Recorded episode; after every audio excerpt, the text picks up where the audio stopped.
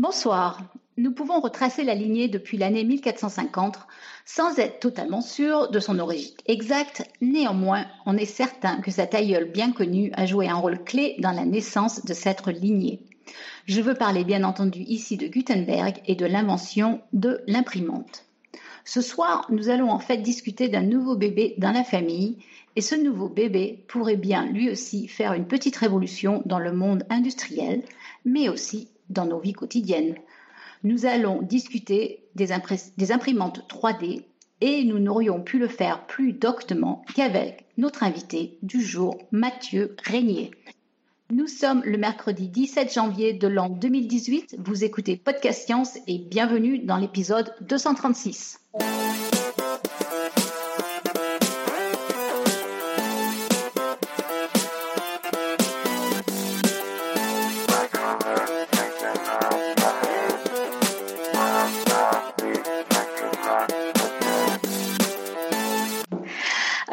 Commencer comme d'habitude avec notre tour de table et nous avons Tup depuis Paris. Ça, salut, pardon, je vais mourir. T'es un peu malade, Tup? Non, je sais pas pourquoi, j'avais un chat dans la gorge, comme en plus je pouvais pas muter mon micro, c'est parfait. on a Pascal depuis le nord-est de la France. Salut tout le monde. On a Robin depuis Paris. Salut. Et puis, ben, Mathieu et moi, nous sommes euh, à Santa Barbara. Bonsoir. Et puis, j'ai vu qu'il y avait Claire dans la chatroom, Elodie aussi, elle se cache, mais bon, il y a Alan aussi dans la chatroom, mais bon. Alors, le sommaire de cette émission, eh bien, nous avons une émission de format fort classique. On va discuter avec Mathieu, donc, euh, euh, ben, je pense que d'un sujet qui est assez essentiel dans sa vie.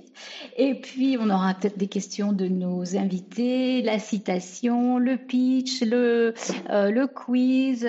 Et, et je pense que ce sera tout. Voilà. Alors, eh bien, on va tout de suite passer donc finalement au dossier du jour. Donc ce soir, on a euh, un interview avec Mathieu que j'ai invité pour donc qu'il vienne nous parler de la technologie des imprimantes 3D. Mais j'aimerais bien aussi qu'il nous parle de son expérience comme jeune chef d'entreprise. Il est très jeune, Mathieu. Je ne sais pas quel âge il a, mais à voir. Euh, et puis il va nous expliquer comment, euh, enfin, autant qu'il en qu'il peut et qu'il en a envie, comment il a démarré son entreprise, comment il l'a fait grandir et aussi euh, de nous parler peut-être de son installation aux États-Unis pour s'attaquer au marché américain. Voilà, alors Mathieu, est-ce que tu peux te présenter en cinq minutes? Yes, euh, donc Mathieu Régnier, j'ai 29 ans pour répondre à la question. Et je prends ça pour un compliment, c'est cool. Euh, études, études. je ne suis pas un grand passionné des études. j'ai voulu vite partir du coup, j'ai fait une école d'ingé en apprentissage, comme ça je pouvais bosser en même temps. Euh, je suis parti euh, pendant cet apprentissage à Shanghai pour une expérience euh, fantastique de lancer une start-up pour un grand groupe qu'on appelle maintenant Intraprendre. C'est joli, l'intrapreneuriat. Et, Shanghai, c'était parce que c'était dans le cadre de, tes études, tu as eu cette opportunité? Ouais, j'ai un peu, ouais, alors un mix entre j'ai eu l'opportunité, j'ai poussé l'opportunité, il fallait partir à l'étranger, voilà. Puis je suis resté non pas trois mois comme demandé par euh, toutes les écoles d'ingé en France aujourd'hui, mais, euh, mais un an et demi. Et puis en fait, ça s'est prolongé. Je suis resté quatre ans là-bas. Ah ouais, d'accord. Voilà. Et puis, euh, et puis j'ai décidé de quitter cette aventure parce que j'étais plus en adéquation avec tout ça. Je me suis posé plein de questions. si c'était moi, je ferais différemment. Et puis un moment, à force de dire mais j'ai envie de faire différent, ben fais-le toi-même. et, et, voilà. Et donc Dagoma aujourd'hui, euh, Dagoma, c'est une, entreprise qui conçoit, qui fabrique et qui vend des imprimantes 3D et qui, euh, et qui à terme proposera de l'impression 3D euh, pour tous, partout, tout le temps. Le nom vient d'où? Le nom vient de la Chine, puisque on a créé ou on a imaginé Dagoma à Shanghai avec un type que j'ai rencontré là-bas qui est cofondateur qui s'appelle Gauthier Vignon. Et, et Da en chinois, c'est le préfixe du mot imprimé. On parle ah. d'une DA machine qui est une imprimante, une, une DA machine 3D, c'est une imprimante 3D évidemment, etc. Voilà. D'accord, ça, tombe bien parce que ça, ça se dit bien dans toutes les langues en fait, Dagoma. Ouais, c'est plutôt, plutôt fluide. Ça sonne bien, ouais, super. D'accord. Ok, alors tu, euh, tu nous expliques un peu ce que c'est la technologie euh, des imprimantes 3D en fait alors, il y en a plusieurs. Il y en a plusieurs. Il y a plusieurs sortes d'imprimantes 3D, puis il y en a qui sortent euh, régulièrement maintenant. Je pense notamment à HP qui a sorti une nouvelle technologie avec de, la projection de petites gouttes. Euh, on va en parler de trois principales.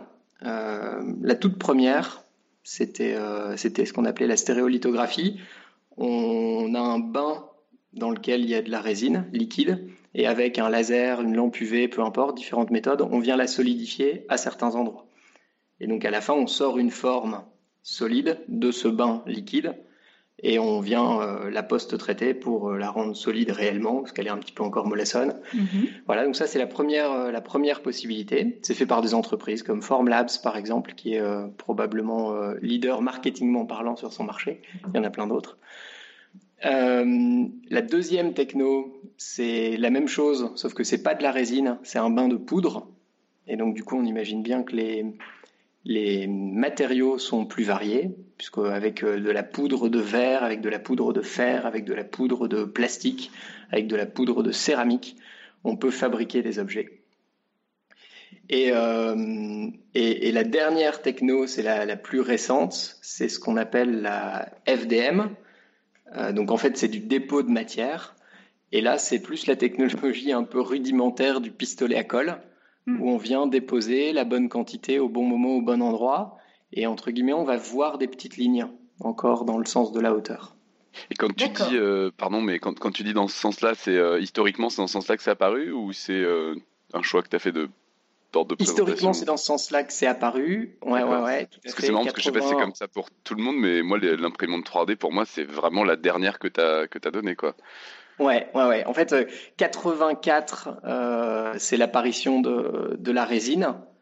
La poudre est venue euh, en fait dans une suite logique puisqu'on s'est dit, ben, si, si, je peux, si je peux solidifier de la résine avec une lampe UV ou un laser, je peux probablement avec un laser plus puissant coller deux petites fines particules de métal ou, ou autres matériaux. Euh, et, puis un peu plus tard, on s'est dit, en fait, c'est quand même vachement pratique le pistolet à colle. On peut faire des, on peut faire des formes. Est-ce qu'on ne l'automatiserait pas? Voilà. Et l'explosion, enfin l'explosion, c'est un grand mot, mais l'accélération de la dernière technologie, donc celle qui est la plus connue, la plus proche, la moins chère aussi, probablement une des raisons euh, corollaires de, du dépôt de matière, d'impression 3D par dépôt de matière, est arrivée entre 2006 à peu près 2010 quand euh, plein de mouvements open source ont commencé à proposer des modèles d'imprimantes dans lesquels, euh, ben, en fait, euh, les, bricoleurs, les personnes qui aiment bien, qui sont manuels et qui, aiment bien fabriquer, pouvaient en fait en, fabriquer une à partir de morceaux de bois et puis un petit peu de, un petit peu d'électronique. D'accord. Ok, et eh ben on te laisse continuer. Voilà, donc c'était quoi la deuxième question? Alors, euh, en fait, les questions de la chatroom, on les verra peut-être à la fin. En fait. donc, euh, continue de nous expliquer la technologie, vas-y. Euh, donc, Dagoma, on s'est focalisé sur la dernière, celle qui, qui était la plus accessible financièrement, et pour nous et pour nos clients. Et surtout, avec cette volonté de se dire, si tout le monde était capable d'utiliser, ou si tout le monde avait la possibilité d'utiliser une imprimante 3D, ça va faire naître des nouvelles compétences ça va faire naître des nouveaux produits. Et en fait, ça va favoriser l'émulation, l'émergence de, de, nouveautés. Ça va un petit peu customiser, personnaliser nos vies au quotidien.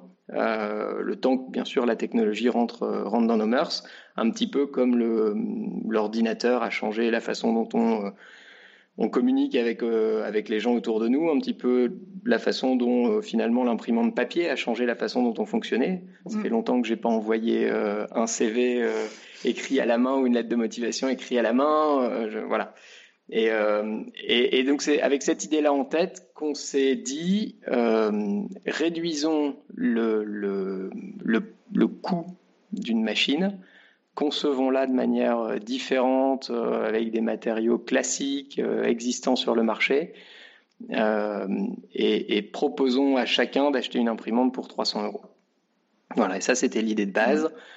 Et, fort de cette ambition, eh bien, on a décidé de, rentrer en France et commencer une, une espèce de mini-production avec l'idée en tête que l'impression 3D allait changer la manière dont euh, l'ensemble de la population allait consommer, et donc l'ensemble de la population allait finalement se mettre à produire localement, euh, peut-être un retour aux sources avec euh, une production de légumes locales, avec une, un artisanat qui se redéveloppe, et, et, donc on a décidé de, de développer des modèles d'imprimantes 3D qui étaient eux-mêmes imprimés en 3D, pour pouvoir créer des micro-usines et pour euh, pouvoir sortir euh, non pas des, méga séries euh, de cartons emballés en transit en cargo depuis la Chine ou, la Thaïlande, mais, de produire en hyper local et, de faire de ramener la valeur finalement et de ramener le, savoir à proximité de la, des clients.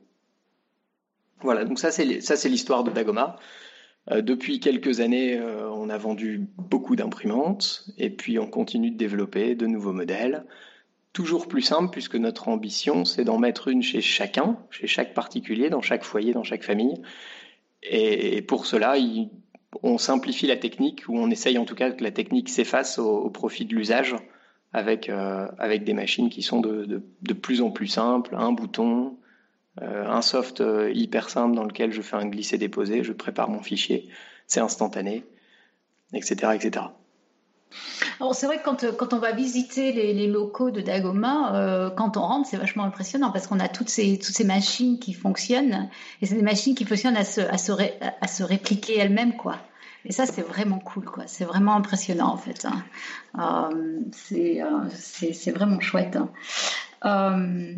Donc plus vous en avez, plus euh, vous en avez en fait. Ouais. plus on en vend, plus on en a, ouais, c'est un peu ça. vous avez une machine, croissance exponentielle euh, monstrueuse, au bout d'un moment, il faut que ça s'arrête quand même. mais mais, euh, mais l'idée, c'est pas de grandir sur, du, sur, sur un seul site, c'est la raison pour laquelle euh, je suis avec Irène aujourd'hui à Santa Barbara, c'est que bah, quand on s'attaque au marché français, on pense être on pense que c'est malin qu'on fabrique en France. Quand on s'attaque au marché américain, on pense que c'est malin qu'on soit aux États-Unis, et, ainsi de suite pour les, prochains. Donc on, continuera à créer des petites fourmilières qui, vont servir euh, un jardin. Hum, hum, hum, euh, on reviendra un petit peu là-dessus, en fait. Euh, au point de vue, mais je voudrais juste qu'on finisse d'expliquer aux gens ce que c'est vraiment l'impression 3D. En fait, s'il y a des gens qui, qui, ont jamais vu, qui ont jamais, qui, c'est difficile quand on n'est pas du tout dans, dans, le milieu de technologie de se représenter ce que c'est une imprimante 3D en fait. Euh, donc en fait, l'idée, c'est de prendre, euh, c'est de, de, construire des objets en trois dimensions déjà. C'est vrai que pour la plupart des gens, c'est peut-être anodin, mais il y a beaucoup de gens aussi qui ne savent pas du tout ce que ça veut dire finalement. Ah. Euh, Alors une, imprimante 3D, c'est une machine qui va fabriquer euh, la cuillère qui est devant vous, la tasse qui se trouve dans votre cuisine, potentiellement la chaise sur laquelle vous êtes assis. C'est une machine qui va concevoir en une seule pièce des formes, quelles qu'elles soient. Euh, et, pour cela, elle va réaliser des, petits morceaux et elle va les coller les uns au-dessus des autres jusqu'à avoir l'objet fini. Aujourd'hui, la technologie nous limite, entre guillemets, puisqu'on ne peut pas, ou en tout cas c'est très rare, considérons qu'on ne peut pas, euh, mélanger euh, les, un trop grand nombre de, de matières à la fois. Donc, par exemple, fabriquer des, des, des, choses complexes comme un moteur, c'est pas encore possible. Hmm. Donc, ouais. Donc, pour l'instant, la plupart du temps, les gens utilisent un seul matériau. Donc, la plupart du temps, les gens utilisent un seul matériau, en effet. Donc, ça, ça, ça, va de la céramique au métal. Ouais. Évidemment, en passant par le plastique. Oui. Et nous, chez Dagoma, on focalise sur le plastique. D'accord, d'accord. Mais il y a d'autres matériaux possibles en fait. Il y a énormément de matériaux possibles. J'en citais quelques-uns tout à l'heure. On peut imprimer du verre, de la céramique, plein d'alliages de, de, de, différents métaux. Euh, on peut imprimer aussi des cellules. Euh, on, on, peut imprimer de l'alimentation avec euh, différentes couches de, mm, mm. de, on, on, passe de l'amidon, puis après on va rajouter un petit peu de tomate, des choses comme ça. Ah euh, ouais, voilà. Le, Non. Si, si, si, de l'amidon Ouais, on peut. Bah, enfin, J'ai vu qu'il y avait du sucre. Hein, ouais, ouais, alors le sucre, des bonbons, euh, du ah. chocolat, euh, toutes ces matières, du béton. Donc on, on fait des maisons. voilà, le, c'est très varié, très très varié. Et, et, les matériaux ne font que grandir. C'est-à-dire que demain, bah, demain on pourra tout imprimer. Il n'y a pas de pour donner des exemples aussi, il y, a, eu des maisons imprimées, il y a eu des, euh, enfin ça va, ça va très très loin quand même. Il y a des. pour euh, imprimer une maison, il faut une imprimante énorme ou alors c'est on les fait toutes petites briques par briques. Hein? Non non, alors il faut une imprimante énorme parce que sinon, bah, alors moi je peux imprimer des briques en, plastique. D'ailleurs, il y a une expérience qui a été qui a été réalisée à Amsterdam il y a quelques années. C'était très intéressant. Ils ont fait imprimer par 500 personnes de la communauté euh, de l'impression 3D qui se trouvait à Amsterdam des pièces très similaires et, les gens ne savaient pas à quoi ça allait servir. Donc ils ont tous imprimé. C'était c'était une, pièce assez conséquente en termes de volume. C'était à peu près 20 cm par 20 cm. Et, ils, ont, demandé à chacun de ramener cette pièce-là euh, le même jour sur une place publique.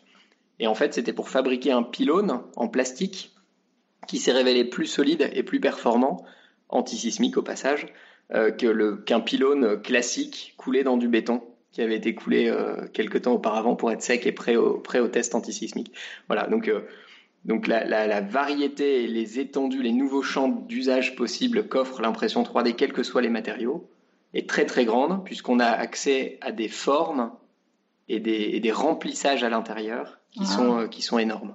Oui, si je peux, si je peux me permettre encore une fois, moi, un, un truc qui m'avait vraiment, vraiment scotché, mais alors terriblement, c'était euh, parce que tu dis en un seul morceau, mais en fait, il y a moyen d'avoir des morceaux euh, éventuellement détachés les uns des autres tout en étant accrochés l'un à l'autre. J'avais vu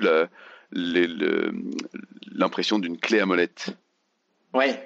Ouais, qui est quand même un truc où tu te dis c'est assez fou. Là pour le coup c'est pas du couche par couche, tu peux pas faire ça comme ça quoi, parce que il y a, y, a, y a un morceau qui doit tourner autour d'un autre, il y a un pas de vis, il y a un truc comme ça, donc euh, c'est en un morceau sans être en un seul morceau quoi. il y a tout à fait, tout à fait. On, on a quasiment, je, pèse mes mots, la possibilité d'imprimer dans le vide. C'est pas, pas encore tout à fait fonctionnel, mais, mais, mais, voilà, une clé à molette et des petits endroits un peu dans le vide, ça, ça fonctionne. On arrive à faire figer la matière ou à la faire coller suffisamment peu pour qu'elle soit entre guillemets cassable. Et donc après, ça va, ça va tourner, ça, les pièces vont, vont être mécaniquement euh, en mouvement les unes par rapport aux autres, tout en les imprimant en une seule pièce. Ça alors. Il euh, y, a pas mal de questions dans la chatroom sur euh, les, biotechnologies en fait. Je pense qu'on va y revenir parce que c'est vraiment passionnant. Euh, donc on, répondra à toutes ces questions de Monsieur Nose, notamment un peu plus tard en fait, parce que j'aimerais bien passer un peu de temps effectivement sur les biotechnos. Alors en fait, c'est vrai que pour les gens, encore une fois, qui n'ont jamais vu une imprimante 3D, euh, c'est assez impressionnant. Euh, donc celle de, Mathieu, euh, enfin moi j'en connais une qui est dans mon garage d'ailleurs. c'est assez petit finalement la sienne, parce que si j'ai bien compris, donc le but du jeu c'est de la mettre à la portée de tout le monde. Mais, mais, tu peux nous décrire quand même un petit peu le design de, tes imprimantes, comment, comment ça se présente, comment ça marche? D'un point de vue technologique Alors, on a, on a plusieurs modèles. La, première, c'est une imprimante euh, visuellement facile à comprendre qui est cartésienne, donc qui va bouger dans un axe euh, euh, X, Y et Z, donc d'avant en arrière, de droite à gauche et de haut en bas.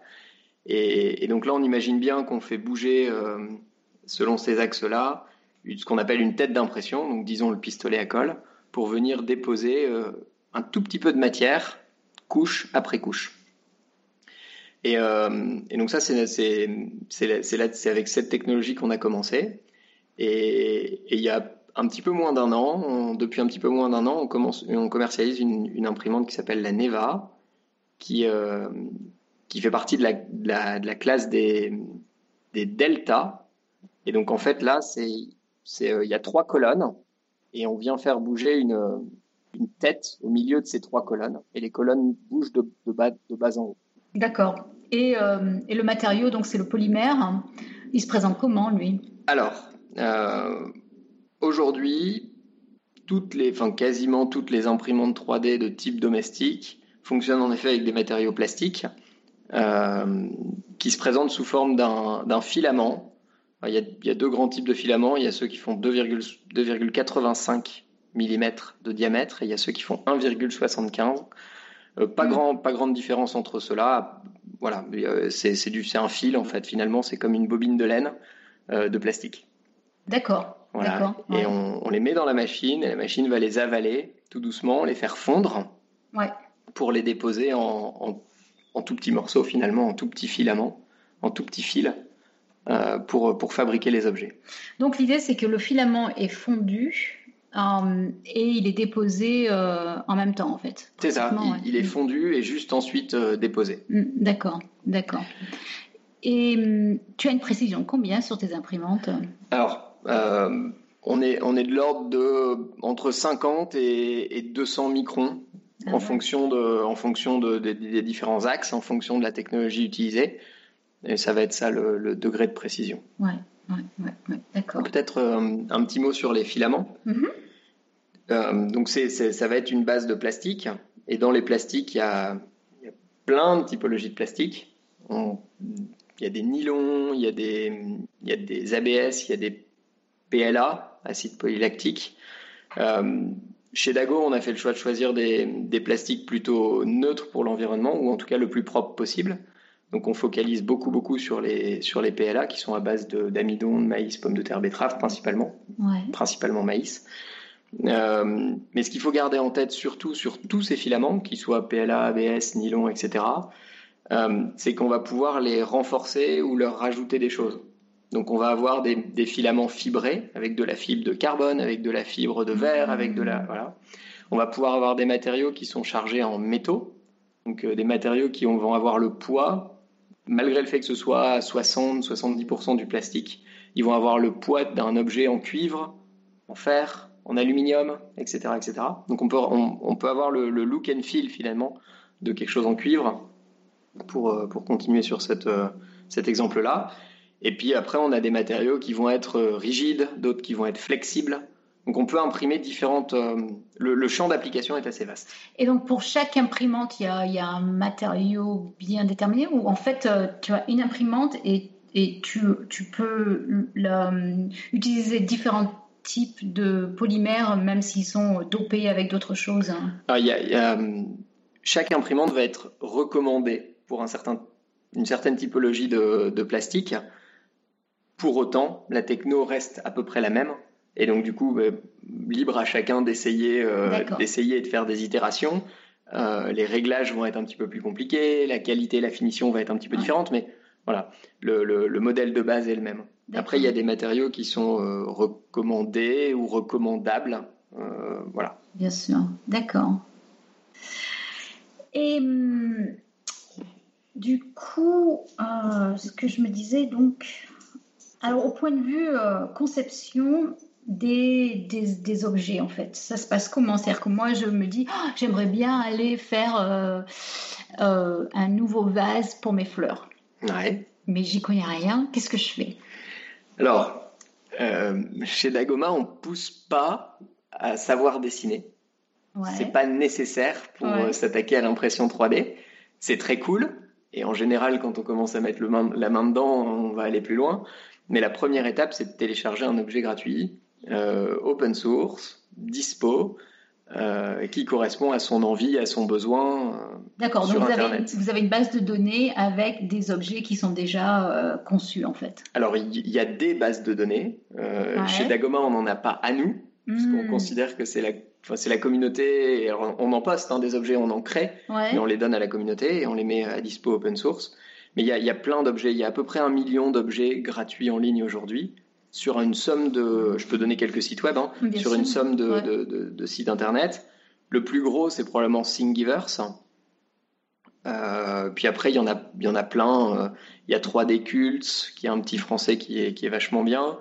Euh, il y a road.dagoma.fr, qui est un autre français qui est vachement bien.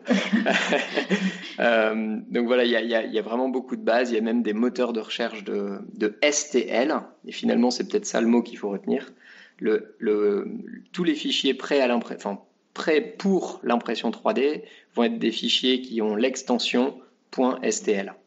Donc, comme la musique a eu à un moment le .mp3, Ouais. là on a le .stl. D'accord. Ok. D'accord. Alors, il y a quand même un truc. euh, M- Monsieur Nos qui nous dit, posait une question. En fait, euh, qui est assez à propos en fait. Il nous disait quand même l'idée de base qui en est venue à concevoir les imprimantes 3D.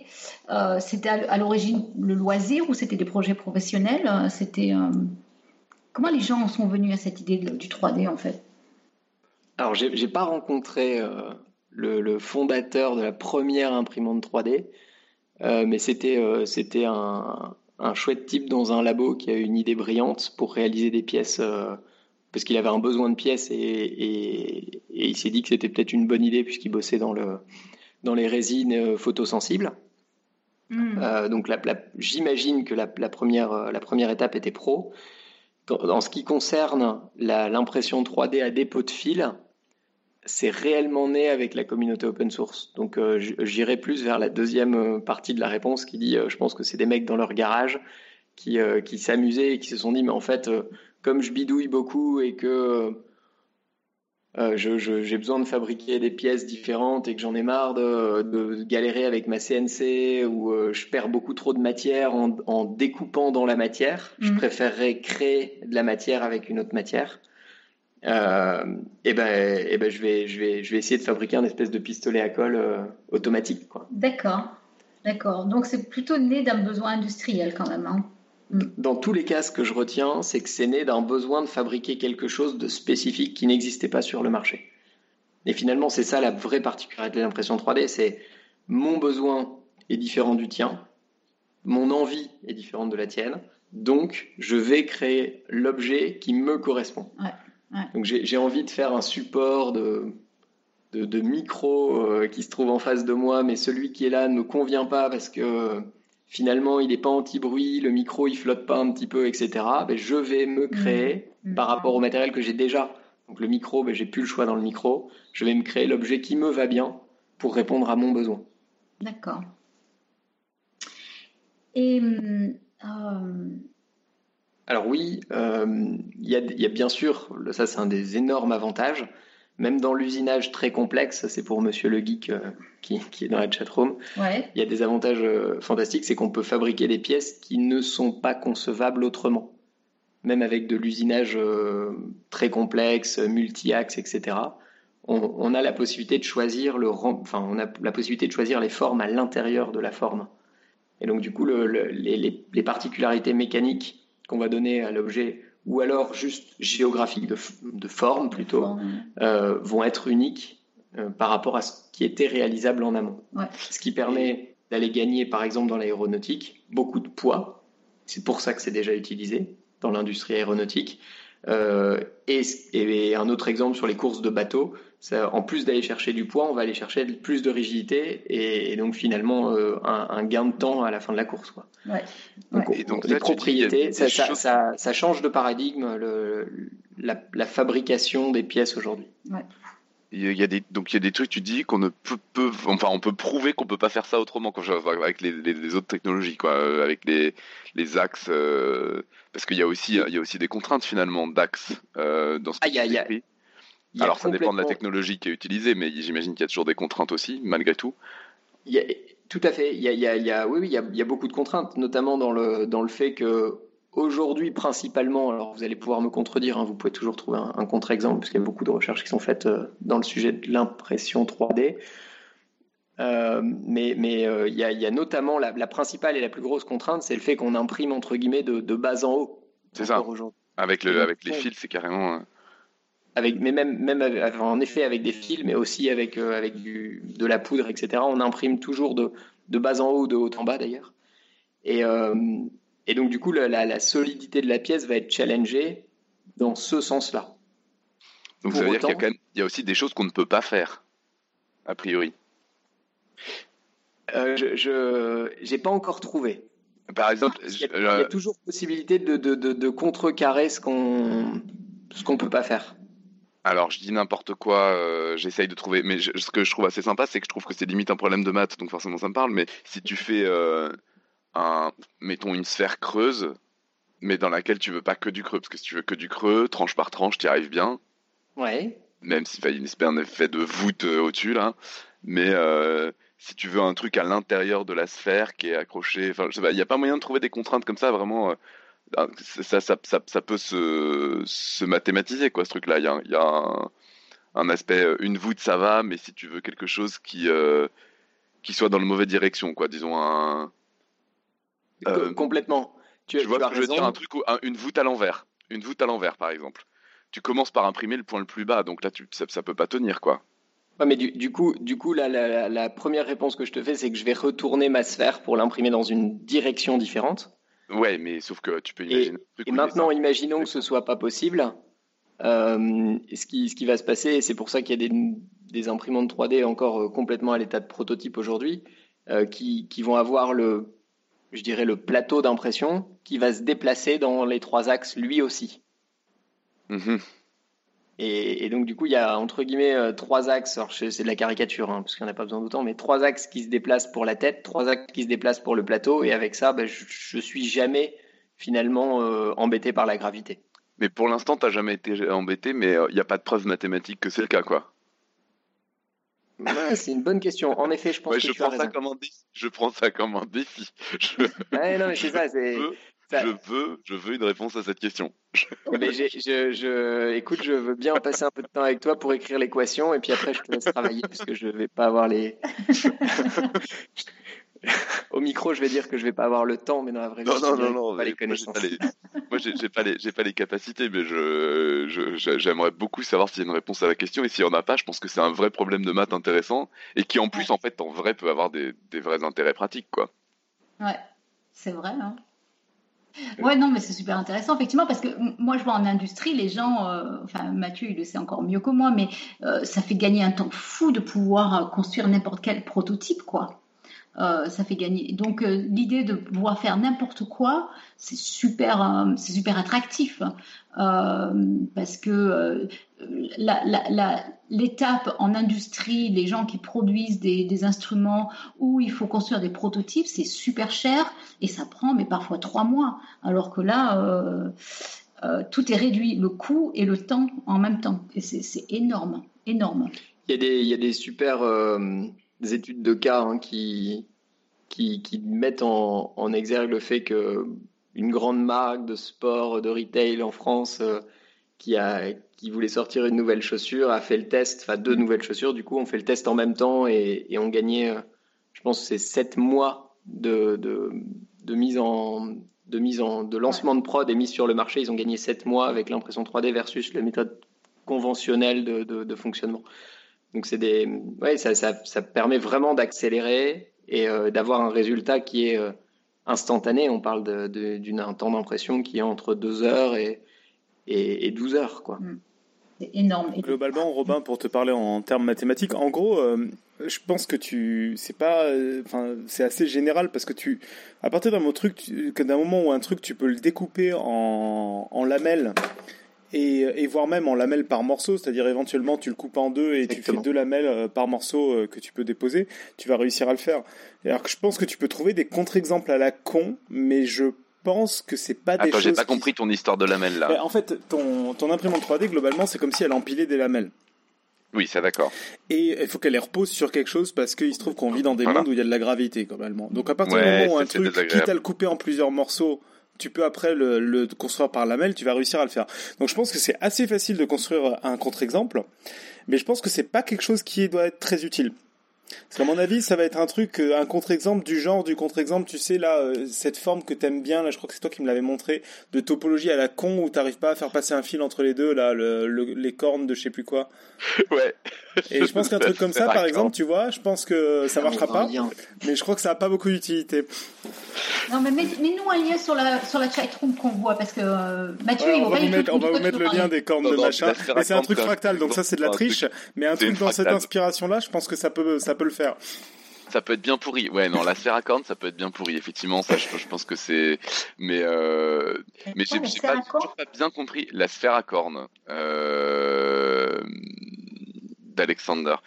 C'est c'est un ça a été ça a été fait en, en sculpture. C'est c'est à d'un d'un institut de recherche à parce que je pense que ce qui va un peu dans, dans ce que ce que dit notre cher invité aussi, et je pense que c'est plutôt ça. C'est pas tellement qu'on puisse tout faire.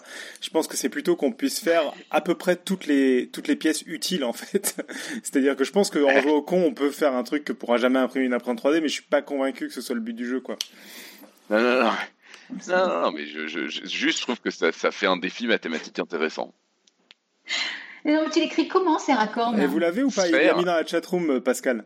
Ah, ah bah voilà. Ah, ah, ah oui, bah, cool. En Alors, t'en penses quoi de l'imprimer ce truc en 3D ah bah, J'en pense que euh, j'ai. Alors, j'ai aucun problème. Ah ouais? Je m'explique. Euh, avec une imprimante. Alors, je, je, je, mesure mon propos parce que c'est quand même. l'intérieur, c'est vraiment petit, donc à un moment donné, il faut arrêter d'imprimer.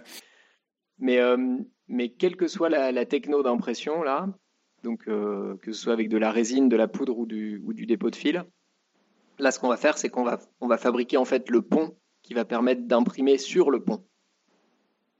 Et j'ai pas compris ton histoire de à Chaque, à chaque, euh, faut imaginer finalement que, que pour pouvoir, euh, j'essaye de trouver une, une, image dans ma tête. En fait, tu fais un, tu fais un, comme exactement comme pour de l'architecture, tu fais une, tu fais un voûtin en, bois que tu vas virer après une fois que la voûte tiendra toute seule. Exactement. Ouais. Hmm. Exactement. Et donc là, le, vrai challenge, ce serait de se dire maintenant, je veux cette forme-là dans une forme totalement fermée. Voilà. Euh, parce que j'ai envie d'avoir euh, finalement euh, un hocher avec cette forme-là à l'intérieur, parce que le son produit, ce sera. Exactement. C'était ce genre de truc. Voilà. Mais mais sinon, là là en l'occurrence, c'est pas c'est pas un gros challenge. Mais c'est ça, j'étais en train de. Moi, le truc, j'avais, j'étais pas arrivé à la fin de mon idée, mais c'était un truc pourri à l'intérieur d'un autre. Ça commence à devenir euh, compliqué. Il faut enlever de la matière parce que sinon ça tiendrait pas. Mais bon. Bah, ou, alors, ou alors, euh, il suffit de d'avoir euh, le, le, le, support d'impression qui se déplace par rapport à la tête d'impression. D'avoir. Alors attends, refais-le-le. Le support d'impression qui se déplace par rapport à. Et ça, ça permet de faire ce genre de choses. Bah, oui, sans problème. Par contre, les mathématiques derrière pour pouvoir le découper en tranches, euh, ça va être un peu sport. Mais oui, il faut imaginer, il faut imaginer deux bras, euh, deux bras robots là, qui, les bras qui jouent aux échecs, les bras qui jouent à tout là. Il euh, faut imaginer qu'il y en a un qui supporte un plateau uh-huh. pour pouvoir poser l'objet, et le deuxième, il a la tête. D'accord. Et on imagine que l'objet, il va être collé au plateau. D'accord, il est collé au plateau, donc, du coup, je vais pouvoir les. Donc à la limite, en fait, t'imprimes le truc qui est à l'intérieur et une fois qu'il est imprimé, tu le fais tomber dans le truc. Euh, enfin, oui. Oui, je, fermerai à la fin mon ma sphère ferme. D'accord. D'accord. Moi j'ai compris, donc j'espère qu'il y a deux trois autres personnes qui ont compris. je pense que. Euh, il dit bien qu'il faut pouvoir vider la cavité à un moment donné. Mm. Ok, mais je regrette pas d'avoir posé la question parce que j'ai mieux compris cette histoire euh, d'intérêt d'avoir les deux bras articulés. D'accord. Cool. Bon, après, euh, c'est vraiment pas les objets qu'on imprime tous les jours. Avant, avant qu'on passe encore une fois, il y, a, plein de questions sur les vraiment les nano, enfin sur les, biotechnologies. Hein. Euh, est-ce que je me posais la question, est-ce que dans le futur, ou alors est-ce que c'est déjà dispo dans le, dans le, dans le logiciel où euh, tu peux donner par exemple une image parce qu'il y, y, a une base de données pour des objets, mais si ton objet il n'est pas dans la base de données et que tu sais pas faire du, utiliser CAD ou des trucs comme ça, tu fais quoi? Est-ce que est-ce que tu peux juste donner bah, une image comme ça et le software il le, il le reconstruit euh, euh, justement mathématiquement euh, Alors alors ouais, ouais j'ai le, le, ok, parlons de l'image d'abord. Alors l'image aujourd'hui, euh, elle va pas être reconstituée en 3D, ou en tout cas pas telle que tu l'entends, oui. mais on va faire des lithophanies. Ouh, c'est joli comme Tu nous dis ce que c'est? Euh, Ouais, alors c'est, une, c'est, finalement une photo noir et blanc, mais en 3D. Donc plus on va mettre de couches, plus ça va être noir, et moins on va mettre de couches, plus ça va être transparent. On va la mettre derrière une fenêtre. Et puis, euh, puis ça va faire joli, c'est un peu comme un photophore, quoi. D'accord. Voilà. Donc là, je vais pouvoir reproduire ton objet, mais il va toujours être finalement presque que en 2D donc c'est pas utile. Euh, la, deuxième option, en est, il y a des plateformes qui existent pour faire ça. C'est vous envoyer euh, les images, les dimensions, etc. il y a des gens qui vont se dire bon bah ok, c'est comme ça qu'il faut le dessiner. Je sais le dessiner, je vais te le dessiner. Ah, voilà. Mais aujourd'hui, le, le robot n'est pas, enfin la machine n'est pas encore capable de par rapport à une perception, par rapport à une image, de reproduire un objet. D'accord. Ouais, ouais, le logiciel. Euh, mais, mais ça va venir. Mmh mmh mmh D'accord. Oui, je pense que ça va venir, ouais. Ouais, c'est certain, c'est certain. Je pense que la première étape déjà, c'est je, je choisis un objet dans une qui ressemble à l'objet que je veux. Hmm. Et je vais lui faire faire ou accompagner la machine dans quelques modifications qui sont assez simples. Je veux rajouter mon nom, je veux incruster quelque chose, je veux mélanger cette forme-là et cette forme-là, etc. Dans des voilà hmm. assez euh, assez binaires, assez simples. Et puis après, euh, le, je pense que les progrès qu'on fait dans, dans l'intelligence artificielle, dans sur l'ordinateur, enfin dans, dans, le CAD en général, euh, vont permettre ça assez assez rapidement. D'accord, d'accord. Um... Ok, donc euh, je voulais passer un petit peu euh, d'un point de vue plus par rapport à ta boîte en fait. L'avantage de ton design par rapport à une autre boîte, c'est quoi? Ok, la réponse est très simple. L'avantage de notre design par rapport à, une autre imprimante 3D, c'est que ça nous permet de l'imprimer en 3D. Et, et pourquoi on a fait ce, ce design-là? Tout simplement parce que notre ambition, c'est de rendre l'impression 3D accessible. Et dans accessible, ben, il y a une notion de prix, il y a une notion de simplicité, bien sûr, d'usage, mais il y a aussi une notion de prix. Et, que, et, pour autant, on avait la volonté, l'envie, et, et c'est ce qu'on fait, de fabriquer en local. Donc ça veut dire fabriquer en France, fabriquer aux États-Unis. Coût de fabrication, coût de main-d'œuvre étant plus, plus important qu'en Asie. Euh, il nous fallait être un peu malin dans le développement de la machine pour aller chercher une réduction des coûts finalement. Et donc euh, le fait d'imprimer la machine qui, a, qui est par principe, ou en tout cas au début, une contrainte, Aujourd'hui, c'est un énorme avantage pour nous puisque dans notre, euh, dans notre base, donc dans la, partie la plus grande imprimée en 3D là, sur la Neva, le gros triangle en bas, finalement, on va incorporer, grâce à l'impression 3D, un nombre de fonctions de support, de maintien, de incroyable qui fait qu'on a une pièce à imprimer. Et si on avait eu envie de passer par des méthodes conventionnelles d'industrialisation de, de, mm. production, mm. Je pense à de l'injection plastique, je pense à, du, à de la CNC dont on parlait tout à l'heure, etc. Jamais on n'aurait pu avoir j'aime bien l'appeler comme ça parce que ça fait référence à une grande marque bien connue, notre base unibody. et, et, et c'était techniquement pas possible puisque mm. les, les, cavités qu'on a à l'intérieur pour gagner en, temps d'assemblage, pour, pour gagner en efficacité derrière, euh, elles n'auraient pas été faisables autrement. Donc le, le, en fait finalement, et on a fait l'exercice d'ailleurs de, de l'étude d'injection, on aurait dû avoir six pièces, là où aujourd'hui on en a une. D'accord, ouais. ouais. Et hum, tu peux nous donner quelques exemples concrets de gens qui ont utilisé tes imprimantes? Ouais, plein, plein, plein, plein. Euh, ah, y a, y a, y a, hum, c'est très fort, ça va être très rapproché des centres d'intérêt de nos clients aujourd'hui. Alors je vais passer, je vais commencer par les, les, les, trucs un peu fun pour aller sur des trucs un peu plus sérieux d'abord. Mhm. Après, pardon. Euh, donc on a tout l'univers du, du, DIY, qui soit euh, plutôt euh, DIY léger, donc j'entends par là euh, décoration, aménagement d'intérieur, euh, petite customisation pour que ce soit un petit peu plus joli, etc. Euh, ça va du, du, cadre, de, de, la pièce déco, de, la customisation de, pour des soirées, de verres, de choses comme ça. Enfin, donc de, la customisation, customisation de table aussi énormément. Ah oui, de table. Euh, à la, à la, au DIY un peu plus lourd, donc que j'entends par là, c'est la personne qui a besoin, enfin qui a envie euh, d'une pièce très technique pour, euh, pour mettre dans son atelier, pour, euh, pour réparer la dernière bidouille qu'il a, ou alors le vieux, le vieux matériel qu'il a récupéré et il sait que cette pièce-là, bah, il la trouvera pas dans le commerce. Mais là, réparer, il y a aussi beaucoup de personnes qui font de la, de la collection, des collections automobiles et qui ne trouvent plus leurs pièces et donc qui les redessinent, qui les impriment. Alors ça marche. Une anecdote, il y a, a quelqu'un qui fait de la collection de vieilles caravanes qui, qui, est, qui nous a fait imprimer des pièces qu'il en voulait vraiment beaucoup. Donc voilà, des, petites anecdotes comme ça. Euh, après, il y a hum, toute une gamme de clients qui est passionnée par euh, soit du modélisme ou du maquettisme. Alors c'est pas la même taille et c'est pas la même, le, même, la même précision voulue.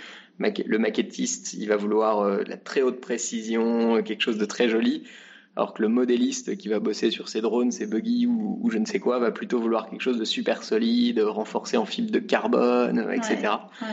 Donc voilà.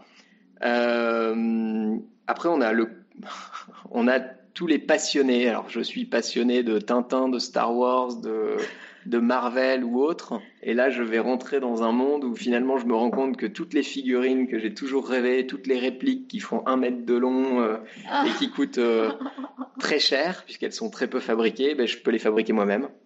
Et, en plus, je vais prendre plaisir à les repeindre, euh, voilà. Et on rentre. Alors, je parle, je parle pas des jeux de société parce que c'est vraiment un tout petit monde. Mais il y a aussi tous les, les jeux de plateau où les vrais passionnés, ben, ils vont finalement créer les leurs et on a un de nos tout premiers clients, ça c'est une belle histoire aussi, qui, a fabriqué plus de 1000 jeux et qui les a vendus avec son imprimante 3D. Ah ouais? Donc c'est assez rigolo. Waouh C'était aux États-Unis ou en France? En France. En France, il y a, bah, il y a, il y a trois ans. Donc euh, très très rigolo. Il nous avait bien challengé au début en plus, qu'il voulait une imprimante plus longue, plus machin, plus truc. Et tu l'as faite tu, Vous avez désigné Alors, on l'a pas conçu, conçu je veux dire. Alors on l'a pas faite. On lui a expliqué comment modifier la sienne, parce que nous on vend un standard. Eh enfin, en tout cas, on avait décidé de vendre quelque chose de standard, par contre qui était customable par l'utilisateur. Et d'ailleurs, euh, sur des plateformes euh, open source, vous allez retrouver si vous tapez le nom de nos machines un nombre de dérivés ah qui est assez grand parce que les gens se sont amusés à. Alors, ils appellent ça le. Bref, voilà, ils leur donnent des noms et c'est génial. c'est génial. Donc, en fait, ça, c'est intéressant aussi. C'est-à-dire que vous vendez des imprimantes euh, avec une conception bien définie, mais les gens qui s'y connaissent peuvent les modifier aussi. Hein. Alors, c'est notamment le cas de la Disco Easy qu'on a transformée ensuite en Discovery. Euh, toutes les pièces sont euh, téléchargeables sur Internet. Donc, si moi, en tant que client, j'ai envie de modifier euh, ou j'ai envie de passer au modèle supérieur. Parce que finalement, euh, d'ailleurs, c'est intéressant, la Discovery, qui est le modèle numéro 1 qu'on a sorti, elle a eu, euh, je pense qu'elle elle a eu une version tous les, tous les deux mois à peu près la première année. Donc on, sortait des updates, mais les clients ne devaient rien racheter. Ils devaient juste imprimer la pièce et, ah, la, changer sur leur machine. Et donc ils ont pu suivre l'évolution. Et le jour où on a fait une évolution qu'on a appelée majeure et donc, c'est passé de la Discovery à la Disco Easy. là, on a proposé un mini pack. Je, me souviens plus du prix, mais ça devait être 49 euros maximum mhm. pour que l'upgrade total soit possible. Donc, on a, et, d'ailleurs, pour certains clients, on a, enfin, pour beaucoup de clients, on a proposé d'offrir les, puisque la majeure, le gros changement, c'était sur la tête. il fallait deux ventilateurs. Et on a offert plein de ventilateurs à ce moment-là pour que les, les gens puissent faire leur upgrade eux-mêmes, finalement, sans que ça leur coûte rien. Un ventilateur, pourquoi faire? Dis-nous pourquoi il faut un ventilateur. pour refroidir certaines parties. Alors, il faut refroidir deux choses dans une imprimante 3D. Il faut refroidir le filament quand il est déposé. C'est ce qui permet d'imprimer des ponts et d'imprimer dans le vide pour répondre, enfin, pour revenir sur le, challenge de tout à l'heure. Si c'est bien figé au bon moment avec la bonne force, ben, on va réussir à le figer dans le vide. Et puis il faut un deuxième ventilateur pour, pour bah, c'est technique, c'est pour refroidir la tête d'impression à certains endroits pour que, le, pour que le, la transformation filament rigide en, quelque chose de liquide se fasse le plus tard possible. D'accord. Voilà, pour que la précision de la machine soit la plus. Pour la meilleure précision, bien sûr, bien sûr. donc, euh, donc voilà quelques cas d'usage avec, euh, avec, euh, avec quelques clients. Puis on a aussi bien sûr des, des, des, clients un peu, un peu entre guillemets spécifiques, je dirais, avec des cas d'usage très précis on a, euh, on a un papa qui. Enfin, un papa. Quelqu'un de.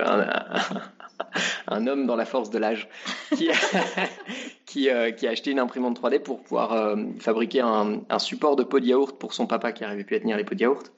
Donc ben voilà, et ça c'est des exemples super forts parce que finalement c'est assez génial et on arrive à la customisation ultime bon, alors avec des connaissances de dessin aujourd'hui, mais qui demain s'effaceront, mm, mm, mm. parce que euh, j'ai un besoin hyper particulier et je vais être capable de le faire et ça va me simplifier la vie, à moi, à la personne pour laquelle je le fais, je le fais, etc.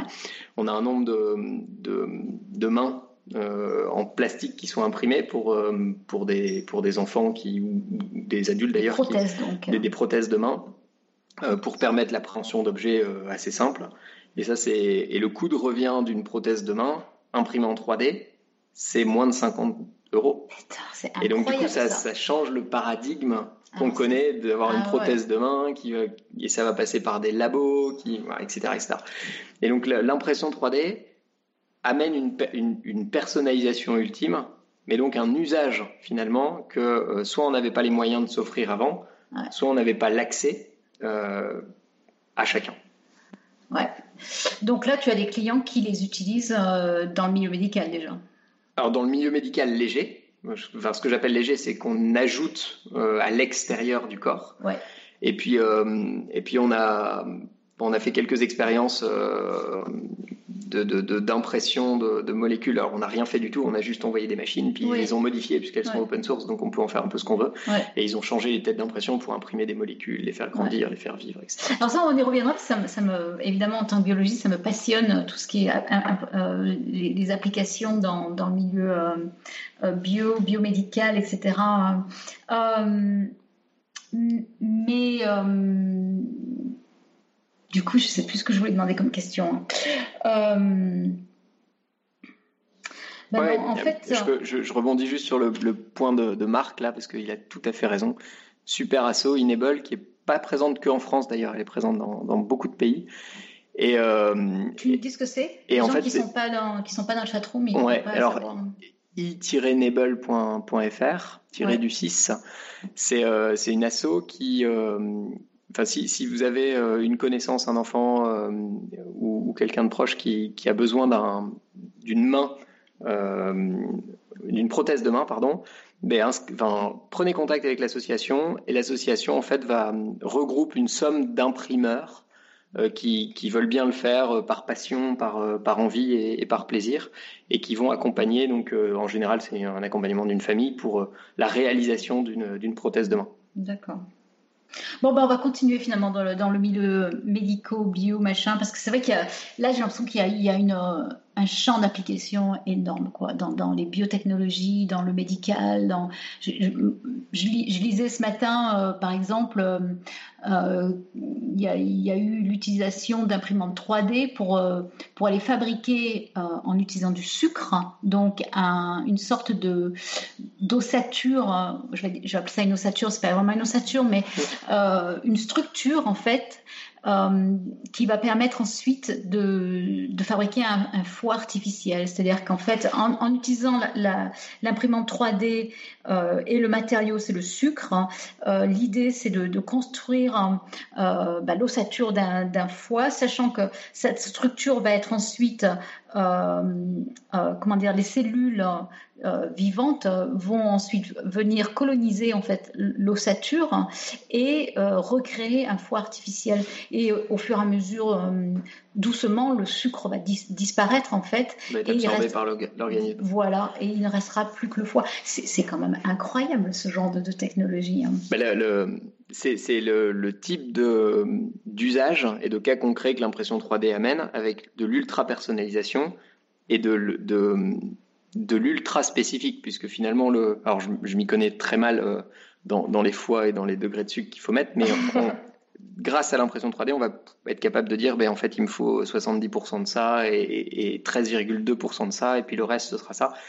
Euh, l'histoire de ce foie, euh, entre guillemets, accompagné à la recréation par l'impression 3D, il y a la même, enfin, la même chose la même histoire, euh, une, histoire similaire, avec une petite, une petite de deux ans qui euh, avait la cage thoracique qui se développait mal, et donc les poumons qui s'écrasaient, euh, et donc sa vie était en danger. Donc ce qu'ils ont fait, c'est avec la même idée, finalement, ils ont imprimé dans un matériau qui allait être absorbé et qui allait être utilisé en tant que, que, que, activateur, finalement, que, que, accélérateur par le corps.